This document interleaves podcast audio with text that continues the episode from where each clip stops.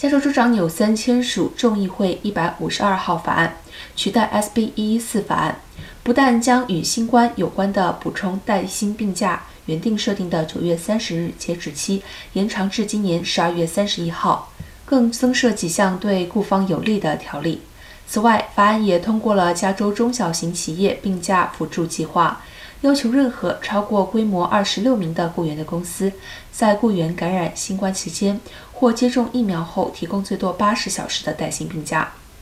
雇员可以将其用于照顾自己或出现新冠症状的家属。根据法案，在二零二一年六月一号前运营、符合条件且规模在二十六到四十九名员工的加州小型企业和注册非营利机构，将能够申请最高达到五万元的补助金。用于支付提供 C 二零二二 SPSL 所产生的相关费用。